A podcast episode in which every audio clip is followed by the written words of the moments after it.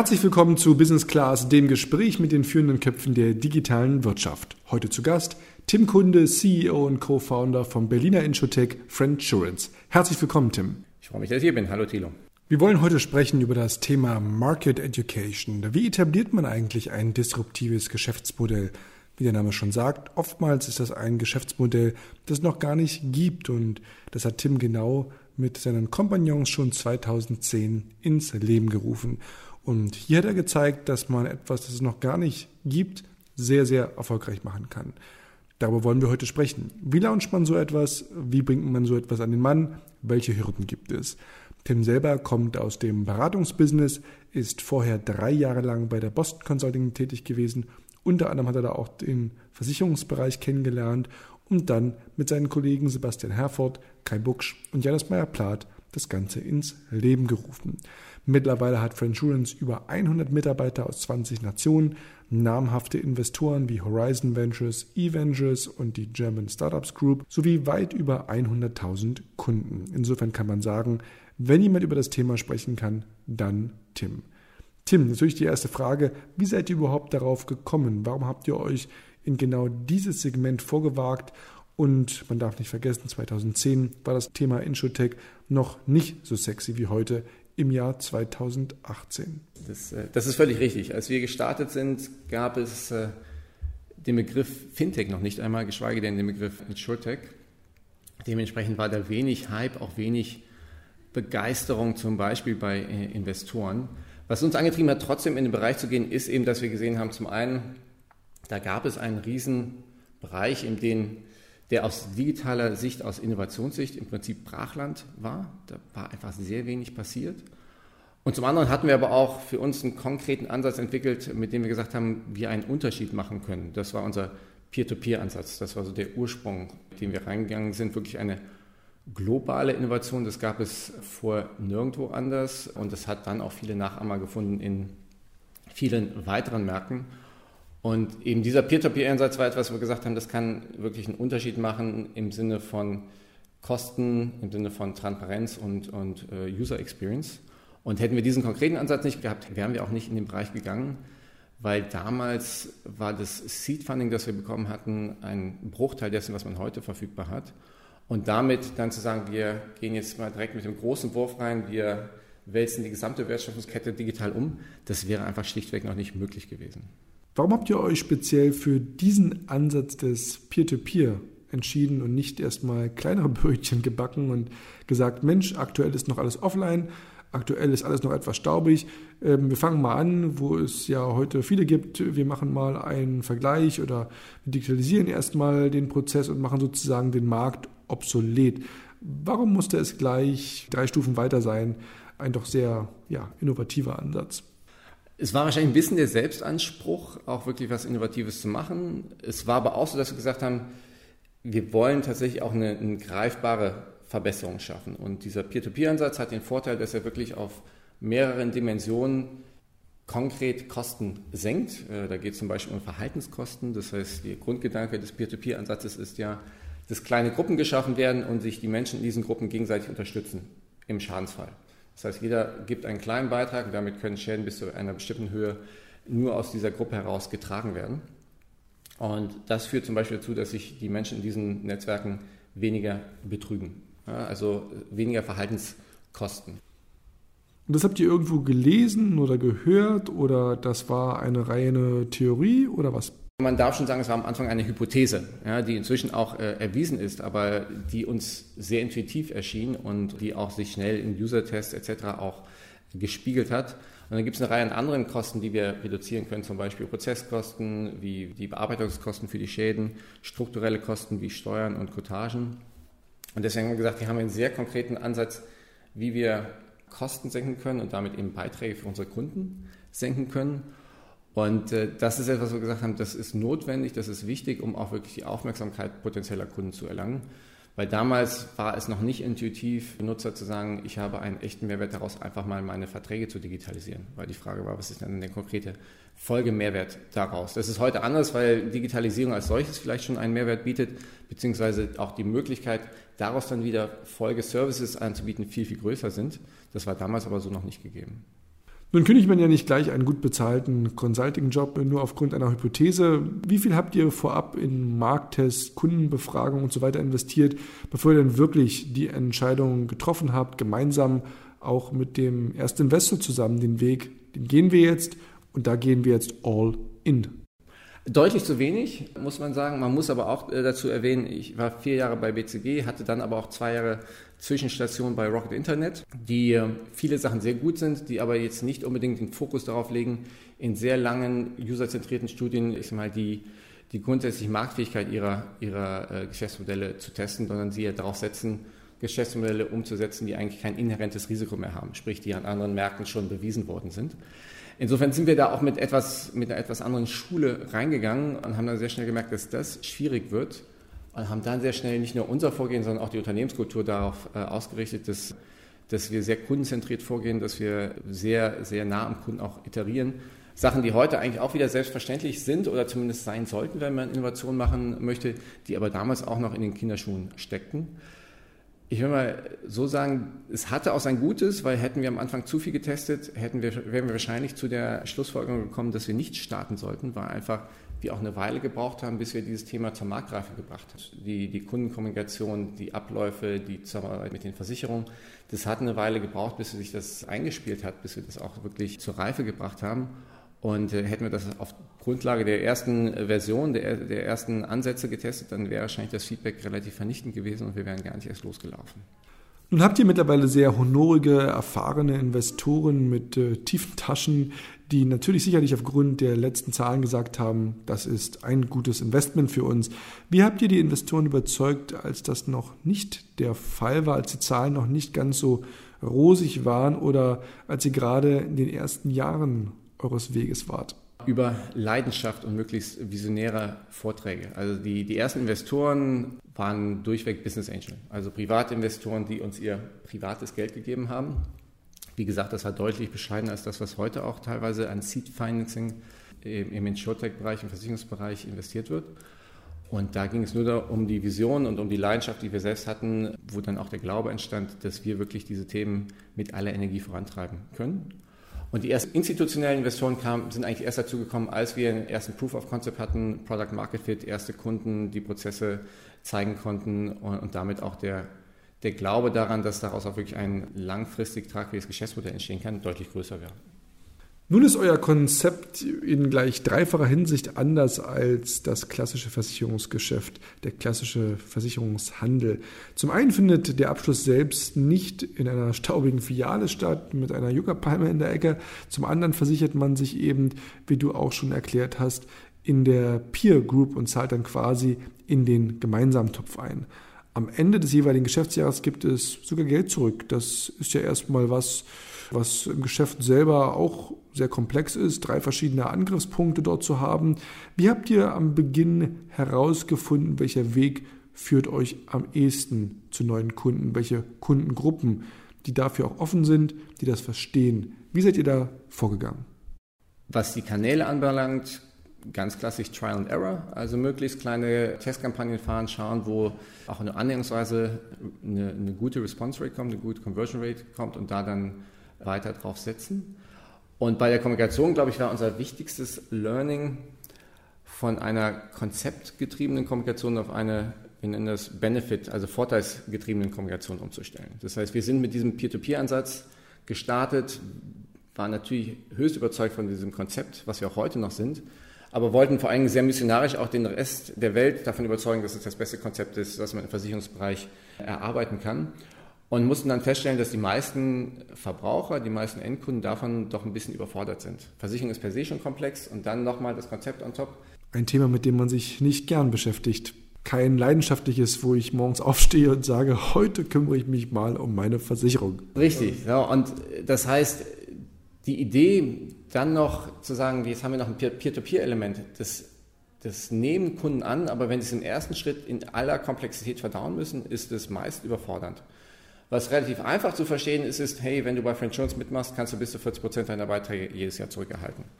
Bei Schadensfreiheit. Das greift sehr schnell, das ist relativ einfach. Und darauf gibt es dann auch sehr gute Response Rates. Und wir haben halt Schritt für Schritt oder dann eigentlich, sobald wir das auch verstanden haben, sehr konsequent unsere Kundenkommunikation eben auf diese vorteilsbezogenen Aspekte ausgerichtet und haben dann äh, ich einen edukativen Teil, einen informativen Teil, dem dann entlang der User Journey Schritt für Schritt den Kunden auch an das Konzept selbst heranführt, wo es aber erstmal um den Vorteil geht, weil der entscheidet darüber, ob ich mich nun mit dem Service beschäftige oder nicht.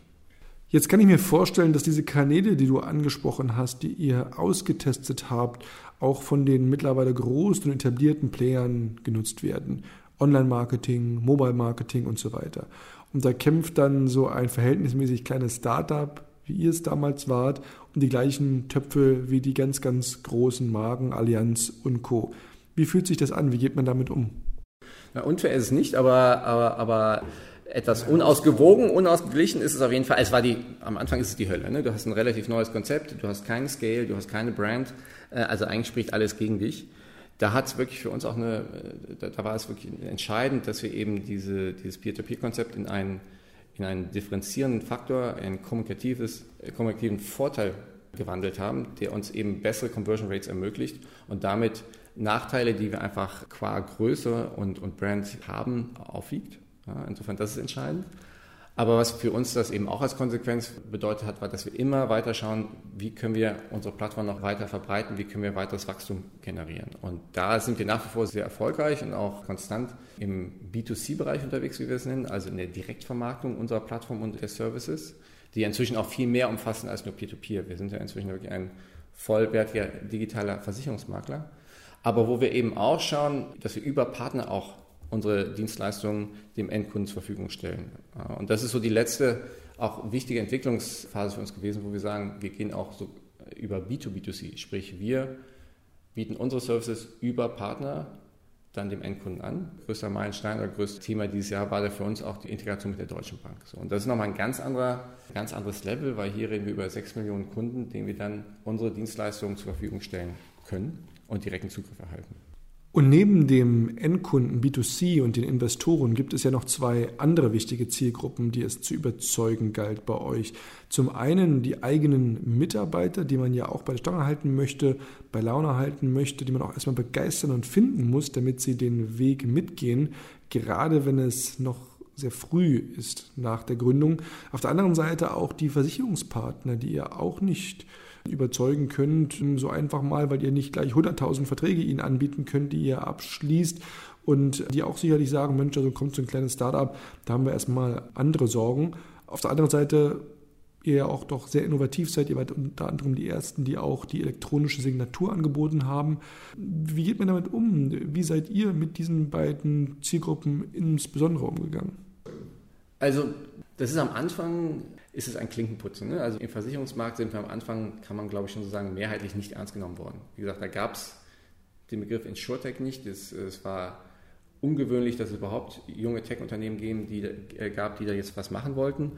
Und da muss man sich einfach an den Markt reinarbeiten. Das bedeutet ständiger Dialog, das bedeutet aber auch Verlässlichkeit beweisen und halt auch demonstrieren, dass man im Markt bleiben will und wird. Ja, das heißt, dass man groß ist, dass man potente Kapitalgeber hat, dass man aber auch Produkte hat, die überzeugen und die, die vor allem die Endkunden auch überzeugen. Aber all das hat man am Anfang ja nicht. Wieder die großen Investoren haben wieder vier Kunden, wo sie sagen, ja, morgen machen wir 100.000 Verträge mit euch. Überhaupt nicht. Also aller Anfang ist schwer. Das heißt, da, ich meine, das ist die Hauptaufgabe äh, meines Mitgründers Sebastian geworden, um die ich ihn auch nicht immer beneide, aber er war derjenige, der im Prinzip auf jeder Bühne, auf, bei jeder Versicherungskonferenz gestanden hat und wiederholt hat, hier sind wir, das machen wir, darum sind wir ein guter Partner und das werden wir auch die nächsten 100 Jahre machen. Und irgendwann schleift sich diese Message auch ein. Die muss natürlich dann auch von Taten unterstützt sein. Das heißt, man muss dann auch zeigen, dass man eben Produkte liefern kann, dass man schnell Innovation betreiben kann, dass man tatsächlich auch einen Unterschied macht. Und dann baut sich da ein Stein auf den anderen. Das ist, also da gibt es keine goldene Formel, das ist einfach Blut, Schweiß und Tränen im täglichen Doing, sich da auch seinen Platz in der, in der Industrie zu verdienen. Das ist eigentlich das Einzige, wie man es wie machen kann. Und dann gegenüber anderen Partnern gilt es eigentlich ähnlich. Äh, bei Partnern wie der Deutschen Bank war dann auch natürlich entscheidend, eine gewisse Substanz zeigen zu können. Ja, und was uns lange auch äh, ein bisschen äh, Schwierigkeiten bereitet hat, dass wir sehr früh im Markt waren, dass wir relativ bescheidene Anfangsfinanzierung hatten, hat sich irgendwann aber auch ausgewirkt, weil wir eben sehr klaren Fokus darauf legen mussten, was ist der nächste Entwicklungsschritt, worauf legen wir die Ressourcen und halt auch sehr früh den ganzen Herausforderungen, die es im Markt gibt, halt auch schon angehen mussten, die uns heute halt helfen, weil wir sie, weil wir sie gemeistert haben. Ein großes Beispiel ist eben tatsächlich auch die operative Skalierung, weil der Versicherungsbereich in etwa 10 bis 15 Jahre hinter dem Bankenbereich hinterherhinkt, was digitale Standards und Schnittstellen anbelangt. Das heißt, wenn wir heute mit einem Versicherungsunternehmen äh, Dokumente austauschen wollen, dann gibt es hier und da Unternehmen, die sich auch einer API bedienen, aber meistens es, sieht es so aus, dass wir eine Mail hinschicken und dann Papier zurückbekommen. Und das ist erstmal nicht so wahnsinnig skalierbar, wenn man das dann abtackern muss in die eigenen Systeme. Das heißt, da zum Beispiel habe ich schon wahnsinnig lange sehr viel investiert, um über Machine Learning und verschiedene Prozesse dann trotzdem dieses Papier digitalisieren zu können und Folgeprozesse anzustoßen. Und äh, das sind so Sachen, die dann halt auch große Partner äh, überzeugen. Die kann man mal schneller, mal weniger schnell aufbauen, aber die braucht man schon, um dann auch irgendwas vorzeigen zu können. Wie oft ist es denn passiert, dass ihr auf diesem doch eher steinigen Weg gesagt habt, Mensch, warum verkaufen wir nicht lieber Schuhe oder liefern Pizza aus?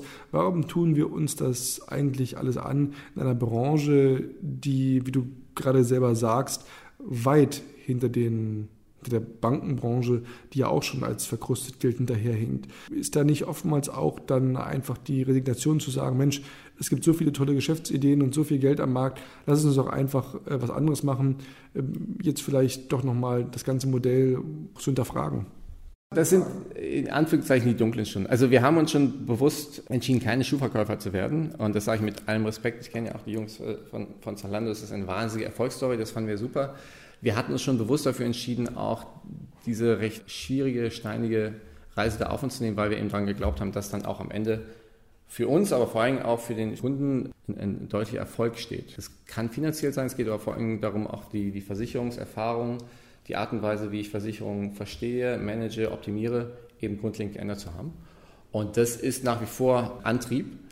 Es stimmt natürlich schon, dass man auch äh, im privaten Leben nicht stillsteht und alle acht Jahre dabei. Inzwischen haben wir alle Kinder. Das heißt, man muss auch immer wieder mal die beiden oder die verschiedenen Stränge übereinander bringen und das ist manchmal herausfordernd. Aber es hat sich bisher immer bewiesen, dass es lohnt und, und belohnt ist, wenn man da am Ball bleibt, weil halt die nächsten Stufen auch immer wieder neue Motivation freisetzen. Gab es denn so den einen Aha-Moment, wo ihr dachtet, jetzt haben wir das geknackt, jetzt haben wir den einen Kanal gefunden, den einen Partner, das eine Thema, wo ihr gesagt habt, jetzt ist so eine Last von unseren Schultern gefallen, jetzt sind wir auf dem richtigen Weg, jetzt sind wir wirklich da, wo wir pausenlos, da sind wir auch als Gründerpersönlichkeiten relativ unterschiedlich. Jeder hat da seine persönliche Achterbahn. Der eine durchläuft die täglich, der andere vielleicht wöchentlich oder monatlich. Insofern, ja, es gibt immer wieder den Moment, was, wow, jetzt ist es passiert. Äh, und dann merkt man aber, oh, hier fehlt aber noch was, da fehlt noch was. Insofern ist es schon eine konstante, eine konstante Aufwärtsbewegung, die aber durchaus sehr klare Wellenform hat. Das heißt, es gibt ganz klar Berge, die super sind, wo du sagst, wow, Partnerschaft mit der Deutschen Bank, wow, Livegang in Australien, wow, dieses Talent hast du rekrutieren können, das hättest du vor drei Jahren noch nie geschafft. Aber dann merkst du halt, oh, keine Ahnung, DSGVO, doch ein bisschen, bisschen aufwendiger als gedacht. Oder aber, oh, der Konzern hat auch noch ein paar mehr Prozessschleifen als der letzte und dann wird es halt wieder ein bisschen aufwendiger. Das ist das tägliche Gründerbrot. Kommen wir zu unserer 3x3 Fragerunde.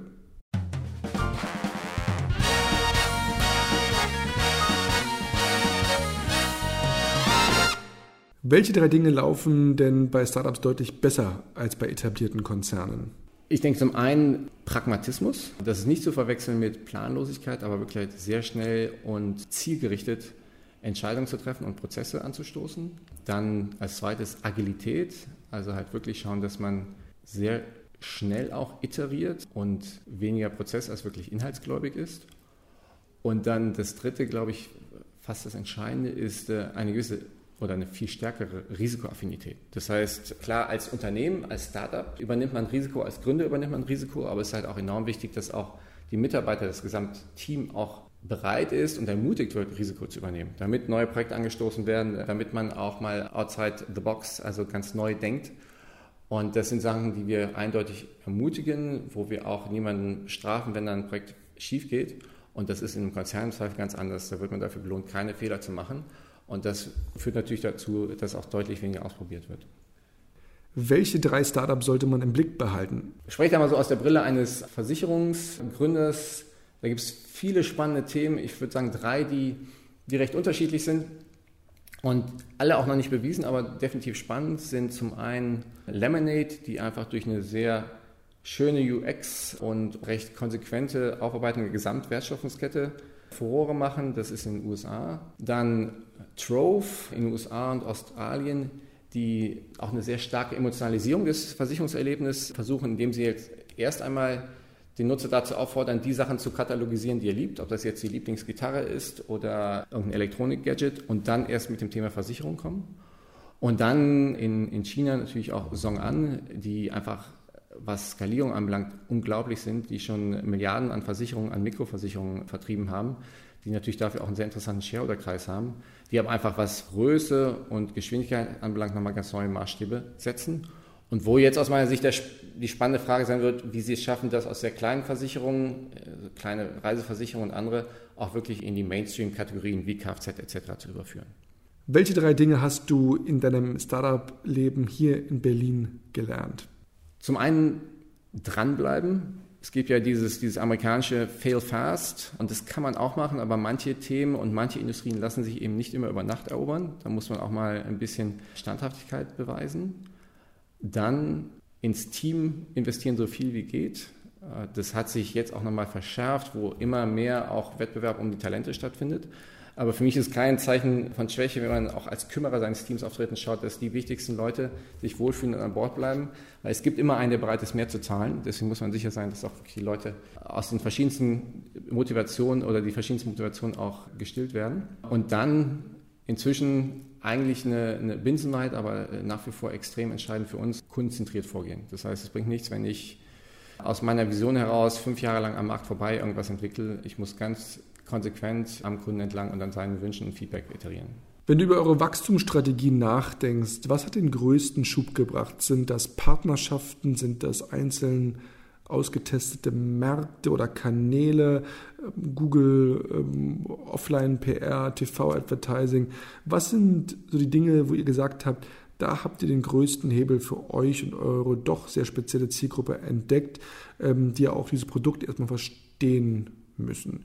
Also ich verstehe schon, dass es einfach ist, jemanden reinzubekommen, weil er sagt, ihr seid günstiger, man äh, kann auch gut erklären, warum es günstiger ist, aber dennoch, die Leute, die da Interesse haben, wirklich auch digital eine Versicherung zu sein, das ist schon eine spezielle Zielgruppe. Also ich würde sagen, das allererste, der allererste Knackpunkt war eben die Value Proposition gerade zu ziehen. Ja, und das hat ja eben auch mal angerissen von einer eher konzeptorientierten zu einer vorteilsorientierten Kommunikation. Das war so der entscheidende erste Schritt, weil egal welchen, genau, egal in welchen Kanal ich gehe, wenn die Value Proposition, wenn das Angebot nicht stimmt, dann kann ich mich tot optimieren. Ja, die Positionierung, die und die Value Proposition dann das zweite, klar, die ersten Kanäle auch zu optimieren. Das war für uns der zweite Knackpunkt, die, ersten, äh, Knackpunkt, die ersten Kanäle zu finden, in denen wir auch tatsächlich mal äh, signifikante Traction generieren können. Also signifikant heißt ein paar hundert, ein paar tausend, ein paar zehntausend Kunden. Und dann der, der, der dritte entscheidende Schritt für uns wirklich dann zu gucken, wie kann ich langfristig wirklich richtig kritische Masse aufbauen. Und das ist eben, hatten wir auch schon mal angerissen, ist natürlich das Thema B2C für uns weiter, also im Direktgeschäft auch Kunden akquirieren, aber eben auch über Partnerschaften sich in sehr großen Ökosystemen einbetten, die einem Zugang zu Millionen von Kunden liefern. Also sind wir nicht mehr in der, äh, in der Dimension Hunderte, Tausende, Zehntausende, sondern Hunderttausende, Millionen. Ist denn nur ein Moneyplay im Sinne von, ich kann große Reichweite haben, wenn ich ein großer Partner bin, dann möchte jeder mit mir kooperieren. Ich denke jetzt mal an Immobilien Scout, jeder Umzugsservice möchte da auch drauf, aber kann ja nur eingeben. Kommt es darauf an, wie, wie strategisch es ist. Also bei einem Autoscout, Immobilien Scout und so weiter ist es wahrscheinlich vor allen Dingen ein, ein Moneyplay. Ja, also wer zahlt mir am meisten für den Lead? Bei Banken zum Beispiel ist es so, für die ist es ein hochstrategisches Thema. Denen geht es darum, noch mehr Wert zu schaffen, dem Kunden noch mehr Service zu bieten, um ihn auch um die Kundenbeziehung zu stärken. Und dann geht es darum, auch mehr Umsätze mit den Kunden zu generieren. Und denen ist aber auch klar, dass sie es langfristig nur schaffen, wenn sie wirklich einen sehr starken Partner haben, der ein Cutting-Edge-Produkt, also ein wirklich hervorragendes Produkt liefert. Und da ist dann nicht so entscheidend, ja, vor allem wenn es zwischen Konzern und Startup passiert, welches Startup vielleicht noch ein paar Euro mehr drauflegen kann. Dann geht es vor allem darum, wer kann langfristig hier den, den größten Erfolg für unsere Strategie liefern. Und da geht es dann wirklich, wie gesagt, um Substanz.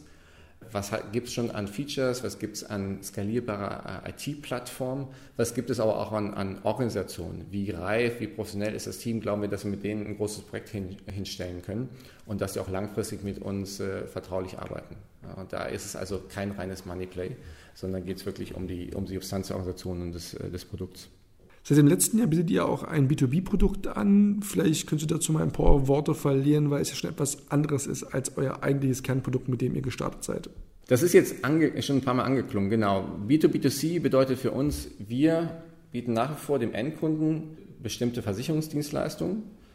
Wir machen das aber über einen Partner. Beispiel ist die Deutsche Bank. Die Partnerschaft haben wir Anfang des Jahres auch, auch kommuniziert wo geplant ist, dieses Jahr noch einen DB-Versicherungsmanager zu launchen, mit dem eben Kunden der Deutschen Bank ihre Versicherungen online managen können. Das ist dann von, der, von den Dienstleistungen, von den digitalen Features und auch von den Services im Hintergrund recht ähnlich zu dem, was wir heute haben. Deswegen gibt es auch große Synergien. Es ist aber halt entsprechend nicht mehr direkt über unsere Marke an den, an den Kunden gebracht, sondern eben über den Partner.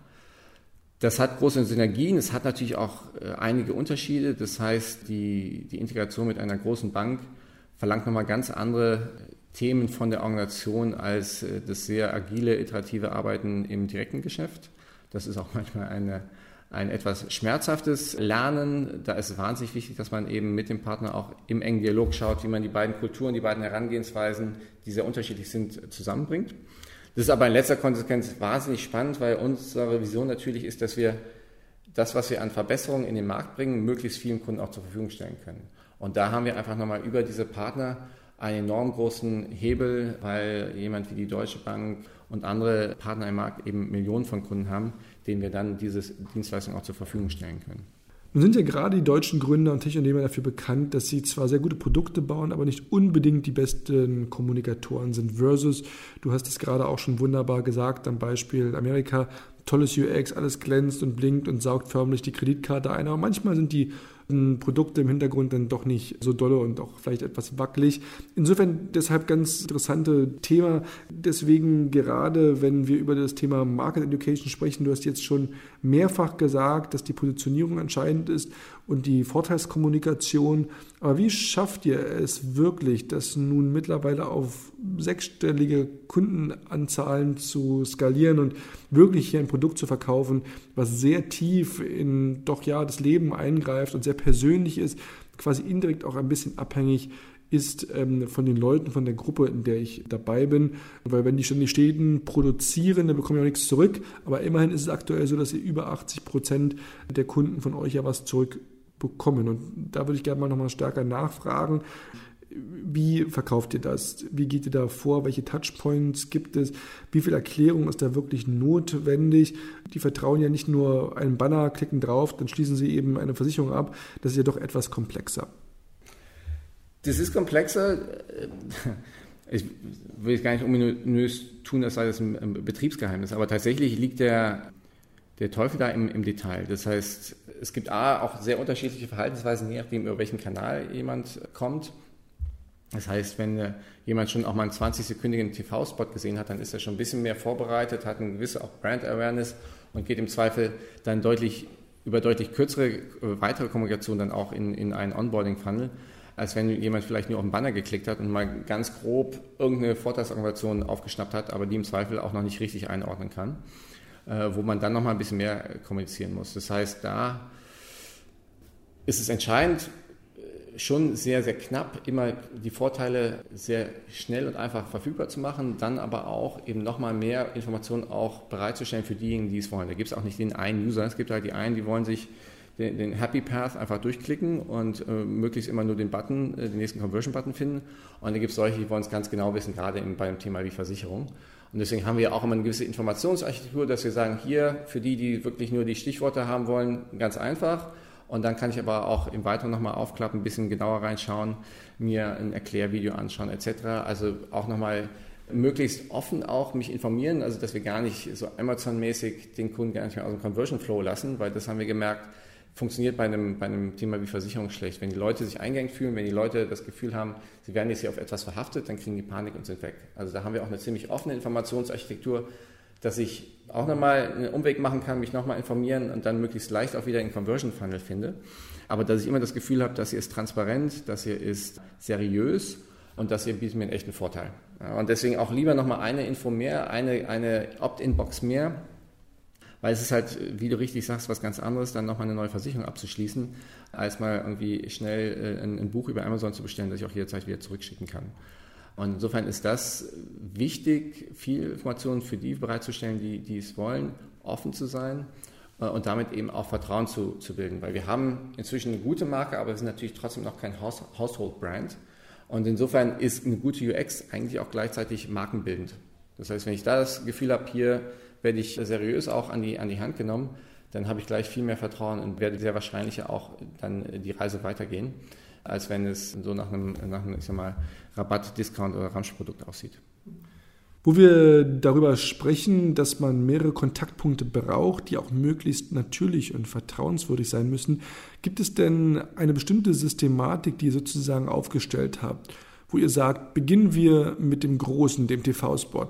Dann liest er vielleicht einen Artikel in der Zeitung und dann bekommt er noch eine E-Mail, weil er sich registriert hat. Oder funktioniert es genauso gut, wenn ihr auf einem Event seid und Flyer verteilt oder habt ihr da mittlerweile eine Systematik, wo ihr sagt, das ist so der Weg, ähm, es braucht sowohl den großen TV-Spot als auch das Plakat. Das würde mich nochmal interessieren, aber dann auch eben, ich sag mal, die glaubwürdigeren, vertrauenswürdigeren Maßnahmen, wie jetzt zum Beispiel PR, Social Media, das persönliche Gespräch zum Beispiel. Viel hilft viel, wenn du so willst. Du kannst natürlich sehen, dass wenn du mehr TV schaltest, dass du dann auch Abstrahleffekte auf die anderen Kanäle hast. Ja, das äh, liegt zum einen daran, dass du tatsächlich einen gewissen Wiedererkennungswert hast. Das heißt, ich habe den TV-Spot gesehen, dann sehe ich nochmal einen Display-Banner und dann klicke ich auch tatsächlich drauf. Teilweise sind es auch einfach, ich sag mal, Messungenauigkeiten, weil halt die Attribution auch nicht immer ganz klar ist. Also jemand gibt French Orange ein, liegt das jetzt daran, dass er über uns im TV ge gehört hat oder unseren tollen Pod Podcast gehört oder irgendwas anderes. Man sieht ja auf jeden Fall klar, dass sich die Kanäle auch gegenseitig beeinflussen Du kannst keine idealtypische Reise da konstruieren. Du kannst es machen, du kannst hoffen, dass der User sie durchläuft, aber 99 Prozent der Leute werden es nicht tun. Was dann entscheidend ist, wenn wir jetzt wirklich im Performance-Marketing-Bereich sind, ist, dass du ein halbwegs sinnvolles Attribution-Modell hast, sodass du auch eben deine Budgets sinnvoll ausspielst. Also, dass du irgendwie verstehst, wie viel Beitrag zum Erfolg, zum Conversion-Erfolg hat folgender Kanal gehabt und wie viel kann ich dementsprechend diesem Kanal auch ausgeben. So, und das ist natürlich, das ist ein tägliches Messen, Optimieren und, und Anpassen. Wenn du heute einem Gründer etwas mit auf den Weg gibst, der sagt, ich möchte auch etwas wirklich komplett neu erfinden, ich glaube, da ist ein Markt, ich glaube, da habe ich eine These, da gehe ich einfach meinen Weg und mache etwas, das es wirklich auf der Welt so nicht schon einmal gibt. Ich kopiere nicht, ich finde da meinen eigenen Weg, sondern ich möchte wirklich thesengetrieben vorangehen. Was würdest du dem mit auf den Weg geben? Würdest du es selbst noch einmal machen oder sagst du, nee, also das nächste Mal, da verkaufe ich dann doch lieber Blumen online oder was auch immer? Doch, ich würde es auf jeden Fall nochmal machen. Ich denke, ich wäre schon systematischer als beim, beim ersten Mal. Wie gesagt, die Navität hat uns wahrscheinlich auch geholfen, überhaupt die Reise anzutreten, weil hätten wir jedes Problem am Anfang antizipiert, wären wir vielleicht davor zurückgeschreckt. Es ist einfach nicht ganz, ganz einfach, aber man kann sich die Reise schon etwas einfacher gestalten, indem man schon mal anfangen, noch systematischer eruiert, was ist die, Value Proposition, was ist das erste Feedback darauf und was scheinen die größten Knackpunkte. Und das sind nicht nur Knackpunkte Richtung Positionierung und Value Proposition, aber halt auch, was werde ich brauchen, um diesen Service anzubieten, was sind das für Skills, für Partner, für, für Prozesse und dann auch schon mal so ein bisschen eine Shoppinglist aufstellen, das bräuchte ich alles, was davon bringe ich mit, was davon bringen vielleicht Mitgründer mit, was darüber brauche ich über Partner, um schon mal so ein bisschen auch konkreter einzugrenzen, wie realistisch ist es, dass ich alle Zutaten auch sinnvoll kombinieren kann. Und dann auch, ich finde, das passiert einfach zu oft, dann auch sehr klar sein eigenes Ego zurückstellen, wenn man sieht, dass man bestimmte Sachen nicht mitbringt oder wenn äh, man mit dem besten Freund gründet und die beiden einfach nicht alles mitbringen, dass man dann nochmal guckt, wer sollte denn noch dazugehören, dass man Anteile abgibt, dass man schaut, dass man wirklich den, die, Erfolgswahrscheinlichkeit, äh, die Erfolgswahrscheinlichkeit maximiert und nicht so sehr den, den, den Feel-Good-Faktor äh, des Gründerteams am Anfang.